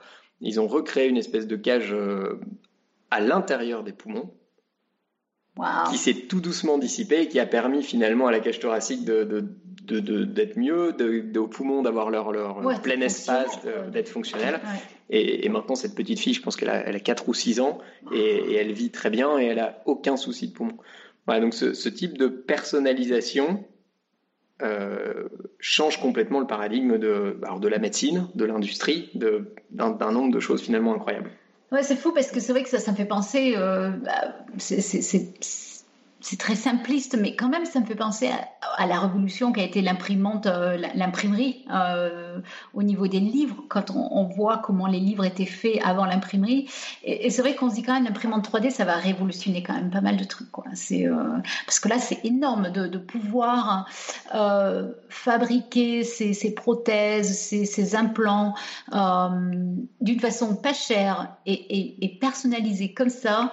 C'est énorme, énorme et un gain de temps pas possible aussi quoi. C'est parce qu'on se dit maintenant si on prend l'exemple de cette petite fille pour qui on a on, a fabriqué finalement cette cage thoracique, si, si si on avait dû le faire sans l'imprimante 3D ça aurait été super dur. Euh, ça aurait été euh, rien que le prix, de, le coût, de, le design, etc. C'était, euh, même pas si c'était faisable, quoi. En effet. Oui, très, très, clairement, il y a un nombre de cas d'usage qui auraient pu être faits autrement avec des coûts de mise en place beaucoup, beaucoup plus importants. Et de temps. Et, de temps. Hmm. et là, ce que ça offre en plus de, du temps et du coût, ça offre une personnalisation euh, et, la, machine, une fois qu'on a investi dans le produit, que ce soit une machine pour euh, fabriquer des, objets plastiques ou que ce soit une machine pour fabriquer des, caches thoraciques, entre guillemets, mm, mm, euh, mm. Ben, finalement, on va pouvoir l'utiliser pour Madame Michu et, pour Madame Annette, mais voilà, et, de manière tout à fait transparente. Ah, c'est incroyable. Hein. Il y a Marc dans la, dans la chatroom qui disait qu'en dentisterie, depuis, on utilise aussi une caméra 3D qui va prendre une empreinte 3D et avec le logiciel, on va pouvoir définir la prothèse. Donc en fait, c'est un peu ça finalement. C'est un peu l'exemple de, cette, fille de deux ans. L'usage en, dentaire, il est, euh, il, est, il est déjà présent et il est en croissance euh, incroyable. Et, euh, et, puis tout, tout, doucement, il y a l'usage pour les oreilles aussi qui, qui arrive avec l'empreinte de la forme pour aller avoir des écouteurs personnalisés. Et, on y arrive, hein. on va y arriver par, par, par verticale spécifique. et puis, euh, puis à un moment donné, ça va être tellement logique qu'on considérera que, que, tout est dispo. D'accord, ouais. Euh, j'avais entendu dire aussi qu'ils arrivaient à reconstruire des cerveaux aussi comme ça avec des, du matériel 3D. Euh. Alors on arrive à les scanner très bien, à les, à les, à les réimprimer. bon, par contre, on imprime le cerveau n'est pas fonctionnel, quoi. C'est un cerveau dans un matériau, mm, mm. peu importe plastique ou autre. Mais ça permet aussi de préparer les opérations. J'ai il y a un, copain qui a fait cette thèse euh, sur l'impression 3D dans le domaine médical, qui est Chir, et qui, me disait en fait avec les imprimantes domestiques, 3D domestiques actuelles, finalement ça nous fait gagner un temps euh, non négligeable d'endormissement de notre patient. Parce qu'on n'a pas besoin de... ça nous permet d'analyser en amont. Après, euh, alors par exemple, très bien, je dois opérer un cœur. Eh ben, je vais imprimer, je, vais, je, vais, je, vais, faire l'échographie, pas l'échographie, l'IRM du cœur, et puis ensuite je vais l'imprimer en, plastique, hein, bien évidemment. Et, euh, et du coup, je vais pouvoir anticiper mon opération, par où je vais passer, où est-ce que je vais ramener mes outils, où est-ce que je vais couper, etc., pour arriver tout de suite au point qui doit être réparé. Et finalement, ça nous fait gagner du temps. Du coup, ça coûte moins cher euh, pour notre cher sécu et, c'est vachement moins dangereux surtout pour le patient parce que au lieu d'être endormi 5 heures je vais l'endormir 3 heures énorme. Et, bref les bénéfices sont incroyables euh, je pense aussi qu'il y, y, a de plus en plus d'opérations qui se font en robotique hein. donc euh, si en plus on peut programmer le logiciel en avance hein. complètement non, ça, ça, va dans la suite ah logique et ça va permettre de valider un, un nombre de choses important. C'est, mais c'est vrai que c'est impressionnant.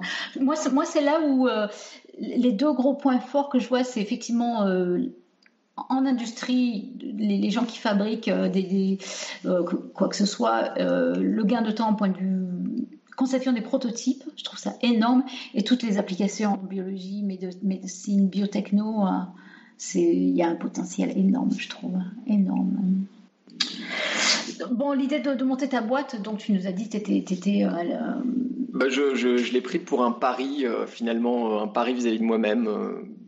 Si tu penses que tu peux faire mieux, bah, bah, prouve, prouve-le, quoi, et prouve-le à qui? Bah, À toi, donc bah, vas-y, fais-le.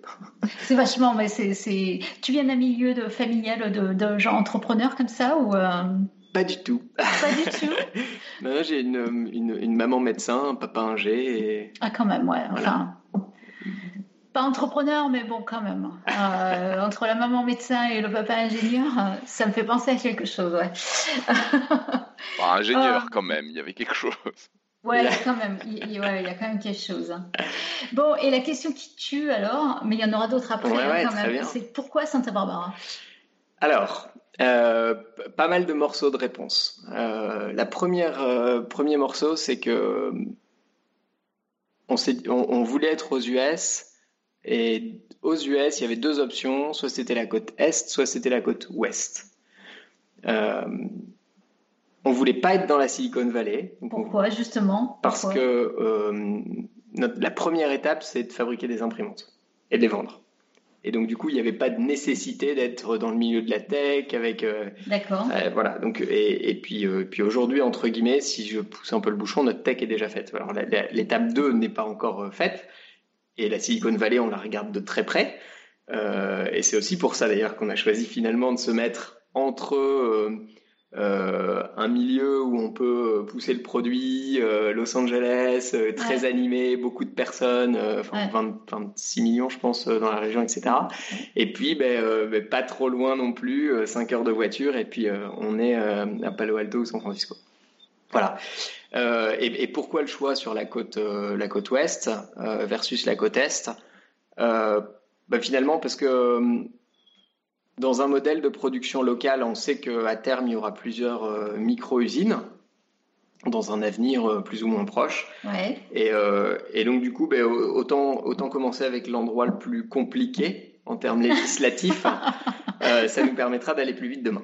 Voilà, donc, euh, donc on s'est dit que la Californie c'était très bien et, euh, et, nous voilà en Californie. D'accord. Parce que Santa Barbara c'est quand même c'est super cher ici de venir s'implanter. Alors on n'est pas à Santa Barbara. Oui, c'est on est à Goleta. Alors pour ceux qui connaissent pas, c'est c'est Goleta il y a, il y a encore dix ans c'était ça faisait partie de Santa Barbara, mais c'est une ville donc qui est accolée à Santa Barbara, mais qui n'est pas Santa Barbara effectivement. Voilà. Ouais. Voilà, et qui n'a pas un joli nom d'ailleurs, ça s'appelle Goleta, je trouve, mais bon, enfin bref. Moi j'aime beaucoup, hein. ça fait penser à Dagoma, j'adore. Ah bah oui, bien sûr Goleta Dagoma, super. Et pour l'instant, ta compétition, elle vient d'où alors? Oh euh, la compétition, la compétition des imprimantes.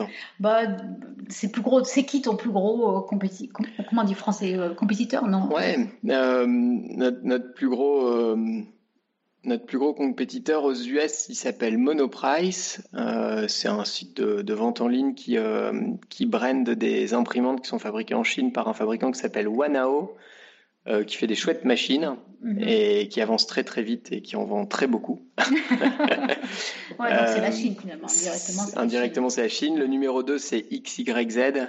c'est un, c'est, qui appartient à un richissime taïwanais qui fabrique plein de produits pour Samsung et, euh, et, qui produit non pas à Taïwan mais en Chine euh, et qui a une entité euh, imprimante 3D. Ça c'est le numéro 2. Et, euh, et puis, puis voilà, les deux, les deux principaux, c'est la Chine. C'est la, Chine, clairement, parce qu'on est dans un, on est encore malheureusement, mais l'impression 3D va changer ça. On est encore dans une ère de, de, de fabrication, de manufacturing euh, qui est plutôt en Asie, du Sud-Est. voilà, donc entre Shanghai, Guangzhou, euh, éventuellement un peu de Thaïlande. Euh, c'est là, c'est là-bas que ça se passe. D'accord.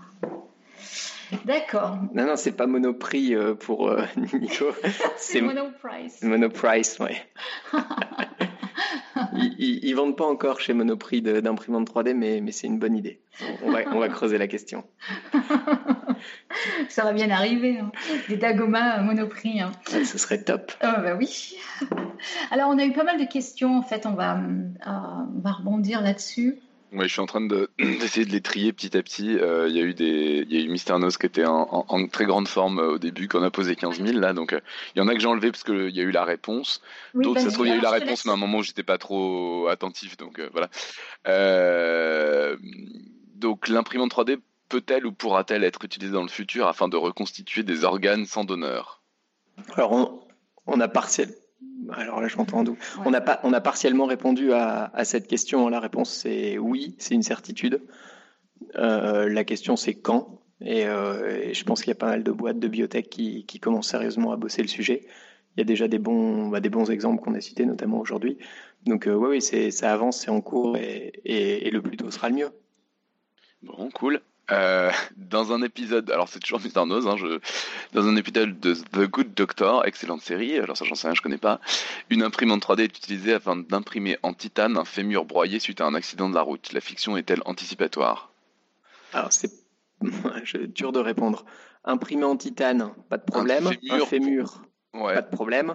Est-ce qu'on va le. Alors, par contre, j'ai pas les connaissances euh, de, de, pour dire si le fémur, on va le mettre dans, dans, le bonhomme ou finalement on va le faire différemment. Mais euh, ni de la fiction ni anticipatoire, c'est c'est complètement possible. C'est complètement possible, ouais. Parce que euh, le, titane, c'est. Alors, moi, je connais. Je sais que c'est très utilisé pour les. En médecine, pour les prothèses, mais du coup, ça te paraît pas impossible d'avoir des imprimantes 3D qui utilisent du titane comme matériau? Ah, Il y en a déjà, il y en a, déjà, pas de problème. Oui, donc a priori, je vois pas pourquoi ça serait. Euh, ça semble tout à fait réaliste, bien sûr. Mm, mm. Mm, euh, alors une question à laquelle il a déjà été partiellement répondu, mais peut-être que tu as d'autres exemples à apporter euh, qui peuvent être un peu amusants. Il y a le, quand on raisonne imprimante 3D, on pense souvent à un format d'usage domestique, mais en existe-t-il de dimensions micro ou ultra macro pour usage varié?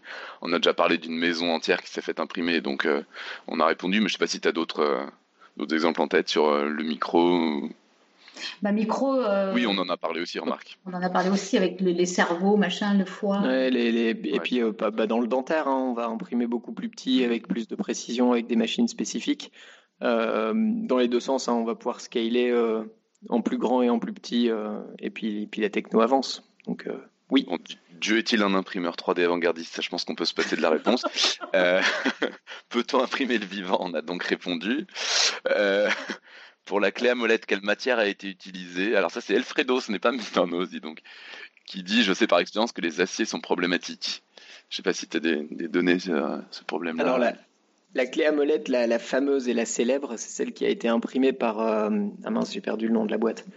Euh, ouais, tu parles, tu veux pas leur faire de pub. c'est 3D in Space ou quelque chose comme ça. Je, euh, bon, peu importe. Mais ça, elle a été imprimée en fait sur la station spatiale internationale enfin dans la Station spatiale internationale, euh, et c'était une matière plastique. Alors la matière exacte, je mets pas ma main à couper, je sais même pas si elle a été divulguée, mais ça doit être un, ça doit être un, un, un, ABS modifié assez solide ou quelque chose comme ça. Euh, donc c'était du plastique. D'accord. Mais Par contre, euh, semblait en avoir en métal aussi. Ah ben c'est complètement faisable en métal. Hein. Il y en a qui ont été imprimés en métal. J'en ai vu dans des dans des expos, dans des trucs. Il y a, des pas, pas de problème. Mais là, c'est des, ouais, peut-être des connaissances euh, vraiment complètement euh, de technologie, de matériaux ou quoi que tu connais peut-être pas non plus quoi. Ben, c'est pas les mêmes, euh, c'est pas les mêmes machines, c'est pas le même fonctionnement, donc j'ai moins de billes. alors là, là j'en arrive aux questions que j'ai pas trop trop triées, donc je, je, je, lis avant pour voir s'il y a déjà eu des réponses. Mais de qui dit ouais, la première imprimante 3D c'était par loisir pour répondre à un manque de moyens. Ouais, on peut on peut voir ça comme ça si je me suis Et ah oui, si, alors il y a une question sur le transhumanisme, euh, tout ça. Est-ce qu'il y a des, gens qui, des cyborgs, les choses comme ça? Est-ce qu'il y a des gens qui cherchent à augmenter les humains avec ce, genre de choses aussi? Ah, Je ne sais pas encore répondre pour le. Enfin, je sais pas. Euh, ce que je sais, c'est qu'on a déjà déposé des cellules de peau pour réparer, euh, par exemple, sur un bras abîmé dû à un accident de la route ou, ou plutôt sur un terrain ou lors d'une guerre. Euh, on a des, on a, enfin, je sais que l'armée américaine a des espèces de machines qu'ils appellent imprimantes 3D qui vient déposer des cellules de peau pour, que, pour gagner du temps et les mettre au bon moment, au bon endroit. Donc, euh, je ne sais pas par contre si euh, ça s'appelle du transhumanisme. Parce que, bon. Après, ouais, c'est une autre question. Est-ce que, qu'est-ce que c'est la cybornisation Ouais, c'est ça. La, la, frontière va être floue. Mais de toute façon, je pense que Enfin, vu ce qu'on est capable de faire, ce serait étonnant qu'il n'y ait pas déjà des gens en train de faire ce genre de choses, quoi. Enfin, des trucs Après, pour dès augmenter. mettre une, prothèse, de toute façon, on y est déjà. De toute façon, euh, c'est pas, pas spécifique à la 3D finalement. Euh, alors, l'imprimante 3D serait-elle utile en archéologie ou en paléoanthropologie pour la reconstitution de certains ossements? Alors ça, il y a, y a quelqu'un qui a répondu dans la chatroom d'ailleurs, qui, alors euh, là-dessus, il y a une, il faut, faut regarder là sur euh, Google News euh, ou tout autre agrégateur de news. Il y a, il y a un truc qui est sorti, je ne sais pas si c'était il y a deux ou, trois jours. Ils ont retrouvé des, des ossements et ils ont finalisé le truc avec une imprimante 3D. J'ai pas, j'ai pas tout suivi, mais je sais qu'il y a eu une histoire de 3D, d'impression 3D dans, ah dans la retrouvaille de quelques, quelques ossements et, du, et, et, ils les ont mis en open source. Donc vous pouvez aller télécharger sur Thingiverse ou autre plateforme des, des, morceaux de je sais pas quel tyrannosaure ou autre. Ah. Et, là-dessus, euh, là-dessus, sauf erreur euh, et sans preuve, enfin c'est juste de mémoire, je crois que c'est l'imprimantes 3D est déjà utilisé euh, pour des cas de restauration. de restauration d'œuvres d'art, hein, je parle.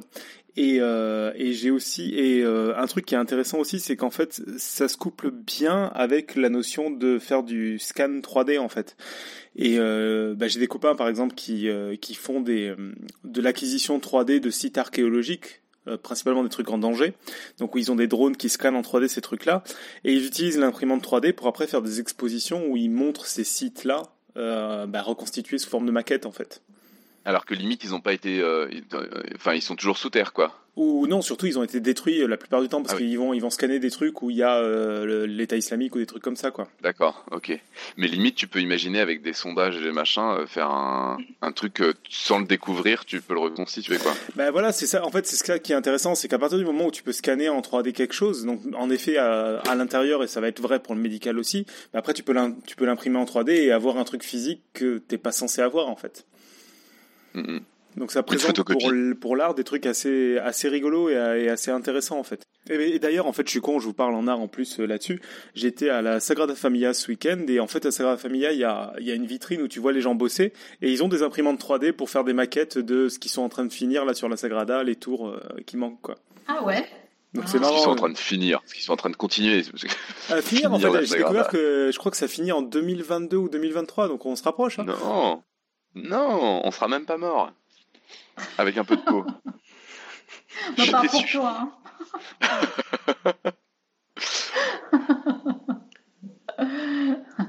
Euh, alors, il y avait, il y a des questions qui ont déjà été abordées, mais encore une fois, hein, si ça te réévoque quelque chose, que peut-on espérer au niveau des caractéristiques mécaniques des matières? Je pense particulièrement aux métaux. Alors, c'est toujours Alfredo, là, il a l'air d'être très branché métaux, mais tu en as déjà un peu parlé, d'avoir des choses plus solides, plus légères, plus alors, moi, je, je, rebondis là-dessus parce que c'est un, sujet qui me tient à cœur.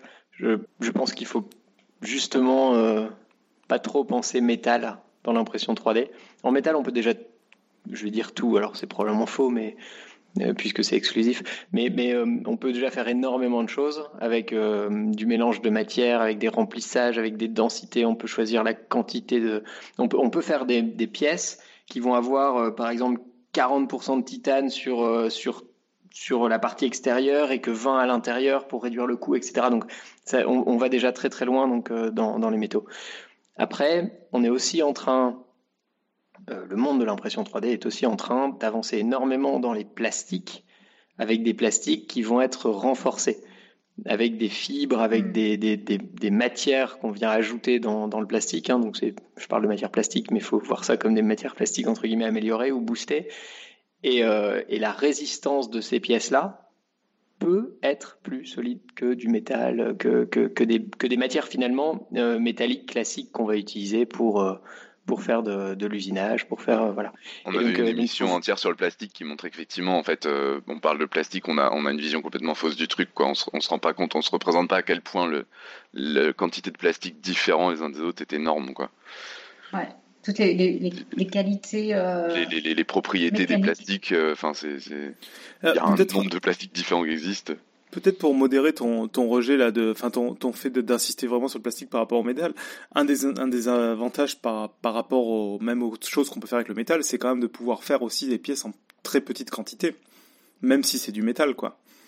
Ah, absolument, absolument, oui, valable. Euh, mais ça, ça c'est entre guillemets inhérent à l'impression 3D, oui, tout à fait. Oui, c'est ça. Mais je veux dire, ça reste vrai parce que même si on a des techniques très très performantes pour le métal, la plupart euh, imposent d'avoir un nombre de pièces à produire énorme, en fait. Oui, oui, oui, oui. Ouais. Bon, alors la question suivante, ça, on a eu la réponse. Hein. Quelle est la limite fonctionnelle à l'impression 3D Peut-on imprimer des mécaniques engrenages complexes et fonctionnels Oui, on peut tout faire. Ou presque. Euh, euh, bah, attends, attends parce que je j'ai pas le souvenir. Peut-être que j'écoutais pas très bien, comme il y avait eu des problèmes. Mais t'as as parlé de la solidité. On peut imprimer des trucs de n'importe quelle solidité, justement? Justement, en fait, on voulait rebondir là-dessus. Mathieu euh, lisait dans la chatroom la question de Alfredo, hein, ou la remarque en tout cas. Ouais, Alfredo. En fait, en, injection, tu vas avoir des points, des points forts et tu vas avoir aussi des points faibles, euh, notamment au niveau, à l'endroit où, sais pas si tu t'y connais en injection, mais notamment à l'endroit où sont placés tes robinets, etc. Et, tu vas, en fonction de la matière, euh, dans ton moule va se propager, etc. Et en impression 3D, c'est une évidence, tu as beaucoup de points faibles, euh, notamment par le fait que ce soit des couches superposées, mais tu as aussi des techniques pour du coup les faire disparaître, puisque tu les connais, euh, tout comme en injection, tu les connais. Et donc je, je balancerai, je nuancerai un petit peu ton propos en disant qu'on a une meilleure euh, caractéristique mécanique en injection. Pas forcément, ça dépend de la forme, ça dépend du, des renforts que tu vas venir dessiner dans ta pièce, etc. C'est voilà, c'est différent. C'est voilà, c'est comme euh, est-ce que l'injection c'est mieux que mm. que que la, la, CNC là, j'enlève de la matière? Ben, pas forcément, ça dépend. Mm. Mm. Et là, on vient ajouter une troisième méthode de fabrication. Il y a une question de notre professeur fun euh, national que je trouve euh, que je trouve euh, philosophico, poético, tout ça. Est-ce qu'on peut imaginer un jour une imprimante 3D dont les cartouches contiendraient les éléments stables du tableau périodique et qui donc pourrait théoriquement fabriquer n'importe quoi? ah ben, c'est tout ce que je souhaite. C'est la machine de Turing du monde, quoi. Ce serait génial. Ce serait génial. Bon, après, il y a des, y a des, des remerciements, des, des, des, détails de questions, mais là, je pense que vous en avez un peu parlé. Les greffes en titane, l'obstacle, du coup, ce serait le rejet potentiel. Euh... Enfin bon, voilà, oui, y a, c'est des, des, petits trucs, des, des suites de. Ouais. Oui, on en a, grosso modo, je crois qu'on a évoqué tout ça. On a fait le tour. oui, monsieur Nose, euh, oui. Alfredo, merci, pas, pas, de souci, avec plaisir. Et monsieur Nose, euh, oui, oui, c'est ce, ce qu'on fait, sauf que aujourd'hui, on ne peut pas imprimer 100% de la machine. Euh, par exemple, les moteurs, parce que oui, il faut encore des moteurs pour faire bouger des choses, ils ne sont pas imprimés. La carte électronique n'est pas imprimée non plus. Monsieur Nose n'a rien écouté. Pourquoi la carte euh, électronique n'est pas imprimée? Parce que ça paraît être un truc qui est parfait pour, euh, pour être imprimé en 3D, quoi. Euh, d'accord, mais je te laisse imprimer le microprocesseur. Ah oui, d'accord. Encore un peu compliqué. Mais le reste de la carte, en fait, ça c'est très facile. Enfin, c'est très facile. c'est très faisable. Et puis donc il y a une remarque sur le fait que les plastiques, il y a des meilleures caractéristiques mécaniques en injection. Alors j'imagine que ça veut dire que ça, ça, ça coule mieux, quoi. C'est ça? Bah, ça revient euh, avec ce qu'on vient, de, vient de parler. Ça dépendra de la forme, ça dépendra de la façon dont tu vas compenser ça. Et puis en injection plastique, euh, pareil, il y, a des, y a des forces et des faiblesses. Donc, euh. Bref, bah, je pense qu'on a globalement. oui, je crois que les, questions, fait, en fait, questions. Ouais, je crois qu'on en a, on les a à peu près, on les a après. Ah, je vais, je vais y arriver. Je pense qu'on les a à peu près. Tenez, toutes posées. Tu as répondu à à peu près toutes les questions. Voilà, merci Mathieu de plaît. ok, dans la chatroom, il y a d'autres questions. Euh, non, je pense que là, on est bon là. On est bon? Ouais. Ok. Bon, et eh ben. Euh... Eh ben, merci. Hein. Ouais. Je ne euh, suis pas du tout, euh, pas du tout techno, tout ça j'avoue que euh, je venais en me disant bon allez. Il y a il y a des gens qui sont pas là je vais y aller j'ai plein de boulot je vais je pensais que j'allais bosser que j'allais complètement décrocher du sujet. Et en fait j'ai très peu décroché. Et pourtant vous utilisez des imprimantes 3D ou pas la découverte euh, Robin? Oh là là on aimerait. Ah je croyais que vous en aviez. On en a une qui est bah on en a une euh, qui a jamais vraiment bien fonctionné, mais parce qu'il y a aussi personne pour s'en occuper sérieusement et nous on n'a jamais le temps de le faire sérieusement. Enfin, faut s'y mettre un peu au début, quoi. Je veux dire, il y a un moment où où faut faut y passer le temps qu'il faut pour euh, euh, pour, pour vraiment s'en servir de façon simple, quoi, de façon efficace. Écoute, n'hésite pas à m'envoyer un petit mail. Euh, je, suis, à dispo pour ça. Ouais, non, non, mais je veux dire, j'ai clairement pas le temps de, de, de, de, quoi que ce soit. C'est-à-dire que c'est, il faudrait avoir ça. En fait, ce qu'il faudrait, c'est qu'on ait un, un atelier euh, dans lequel ça soit vraiment prévu, que ce soit dedans et que un peu tout le monde puisse venir s'en servir facilement. Mais enfin, nous, ça serait vraiment, ça serait vraiment complètement évident, évidemment, un truc euh, hyper bien. Enfin, c'est Ouais, ça serait. le moindre objet que tu peux pouvoir hein. montrer en, en, exposé, et même tu peux imprimer plein de petits objets euh, qui coûtent pas mm. trop cher, avec lesquels le public peut repartir, tout ça. Enfin, c'est évident qu'on en aurait un usage. Euh.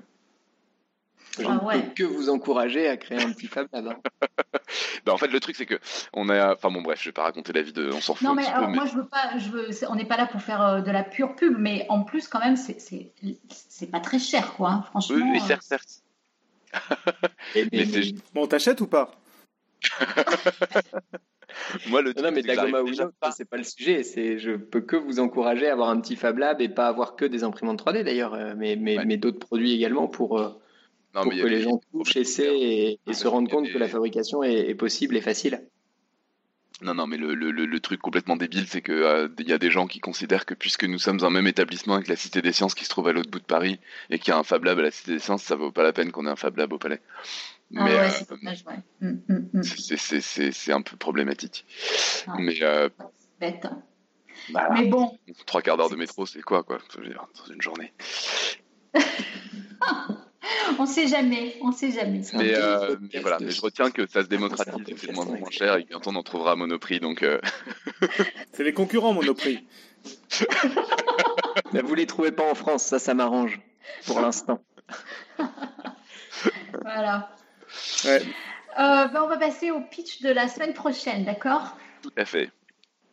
Alors la semaine prochaine, on va se régaler. On vous a concocté un festin scientifique. Le sujet est croustillant à souhait. Il ne va sans aucun doute vous interpeller car il fera probablement écho à vos plus sombres fascinations. En mettant les petits plats dans les grands plats, je vais en effet vous présenter une étude sur le cannibalisme et son histoire, plagiée en fait entièrement sur un livre de Bill Shutt qui s'appelle Cannibalism qui est paru en 2007. Voilà, j'ai dévoré ce livre et j'espère en partager avec vous la matière. Alors rendez-vous la semaine prochaine, même jour et même heure. Bon appétit bien sûr. la semaine prochaine. Avant de manger pour se mettre en appétit. Avant de manger. Alors évidemment, j'ai demandé à Mathieu de venir avec une citation. Et, moi, j'ai une citation d'une grande marque que j'adore pas du tout particulièrement, mais par contre, j'aime beaucoup l'état d'esprit qu'elle met. Et en fait, c'est un slogan, c'est euh, Just do it, c'est fais-le. En fait, c'est euh, quand tu as une idée, ben, ben, vas-y, mets-la en place. En fait, qu'est-ce qui te retient et, euh, et avance. Voilà. Mais c'est une belle citation. Hein. C'est vrai que souvent, quand on demande aux gens quel, quel, est le conseil que vous donnez aux autres, etc., c'est ça. Quoi. Quand on a un rêve, il faut, il faut y aller. Quoi. Ouais, un rêve, une envie. Euh... allez Mais euh, qu'est-ce qui vous retient? J'aurais envie de dire la flemme. Mais bon, je, je, ne parle que de mon cas personnel. C'est peut-être pour ça que c'est une marque de sport qui a trouvé ce slogan-là. Je sais pas, je sais pas. la flemme, le manque de temps, le, enfin plein de trucs, le nombre d'idées de trucs que j'ai, puis je les oublie parce que de toute façon je les ferai jamais. ouais, Ma vie est déjà beaucoup trop remplie par rapport à ma capacité de travail. ah là là. Non, bon, pardon, désolé. Non, mais c'est très bien. Il faut des gens qui fassent euh, des trucs comme ça. C'est bien. Ouais. Euh, on passe au quiz du mois. Ouais. Qui est donc je, le, alors du mois, du double mois, du trimestre, du truc comme ça. C'est du trimestre, je dirais, ouais. Je dirais que c'est du trimestre à peu près, mais qui est quand même de qualité euh, supérieure puisque c'est la mouche qui pète, info ou intox. Et euh, répondez, répondez. Je pense que Topo est déçu de ne pas avoir plus de réponses que il ça. Il est d'usage de demander aux invités ce qu'ils en pensent, hein, je te rappelle. Tout à fait. Tout à fait. Matt, est-ce que tu penses que les mouches pètent? Bah, J'ai pas, j'ai pas eu le temps de sortir mon téléphone et d'aller, d'aller euh, chercher l'information. pas de toute façon. Donc il faut ton avis. et d'ailleurs, on parle de méthane moteur de recherche. Euh, je, je, allez, je vote pour info. Ah, ok, c'est bien, c'est courageux. Tu as un avis. Tu auras la réponse euh, à notre prochain épisode roue libre qui sera dans, je sais plus quand, dans deux trois semaines. Cool. Ouais. Et donc, n'hésitez pas à répondre sous toutes les formes qui vous viennent à l'esprit. Et à faire des euh, expériences pour le savoir. Et à faire des expériences surtout. On voudrait des protocoles expérimentaux pour, euh, pour pouvoir le tester. Moi, je suis très curieux. Ah ouais, moi aussi. Moi, je, vais, moi, je veux des vidéos et je veux. Euh, je veux des vidéos et je veux qu'on me dise l'odeur aussi, ouais. Mm, mm. Bref, on y va? Il y a Monsieur Nos qui demande quand même pourquoi la mouche ne pèterait pas en fait. Et, c'est vrai que telle est la question d'ailleurs. La question, mais c'est ça qui serait intéressant. Finalement, si elle pète, on sera déçu. Je sais pas. Ça dépend de comment c'est prouvé. Bref, on enchaîne. Ouais. On enchaîne. Euh, ben, on voulait vous dire qu'on fonctionne euh, en grande, grande, grande partie grâce à vos dons. Euh, donc merci. merci à tous ceux qui peuvent et qui, ou qui voudraient nous, nous aider en fait. Donc on le fait via Patreon, qui est donc vous trouverez le lien sur notre page web. Patreon. Voilà, merci, merci à vous. que nous, nous, fonctionnons grâce à vos dons et grâce à, vos encouragements et vos remerciements. On a régulièrement des, mails, des messages mais super gentils et ça fait mais super du bien. ça donne envie de jamais arrêter de la vie. Exactement, je suis bien d'accord. Des annonces Et des nouvelles de Lyon Science. Et comme tout le monde, ils ont besoin de sous. Donc euh, le message, c'est ça y est, avec un, regard, un retard considérable, certes, mais pas irrattrapable, la campagne de financement de Lyon Science 2018 est lancée. Objectif 3000 euros en un mois. Waouh Donc on mettra hein. le lien. C'est plus que l'année dernière en moins de temps. Mais euh, voilà. Plus parce que ce ne sont pas un, mais deux événements à financer la soirée du 3 mars, festival vidéo avec pour jury Catherine Bourguin, biologiste, Usul, youtubeur, Florence Porcel, YouTube, youtubeuse, autrice, Mathias Terry, auteur-réalisateur, et la journée du 4 mars, journée de 12 conférences, ateliers, stands avec plein de monde du Café des Sciences et du podcast. Ouais, donc plein de beaux mondes, plein de choses apparemment. Grande qualité aussi, donc euh, ouais, si vous pouvez, allez-y et aidez-les aussi, Lyon Science. Voilà, et ben, je pense qu'on est arrivé à la fin. Euh, remercions, je remercie beaucoup Mathieu. Merci Mathieu. Merci à vous. Euh, donc euh, un grand futur pour Dagoma, longue vie à Dagoma, un futur plus facile que celui qu'aura connu Gutenberg donc. et puis quant à nous, eh bien on se retrouve la semaine prochaine pour un sujet fort différent, mais qui sera néanmoins rassasié pour un moment vos appétits, vos appétits de science avec conscience et bonne humeur. Voilà, et d'ici là, eh bien que servir la science soit votre joie. servir la science joie.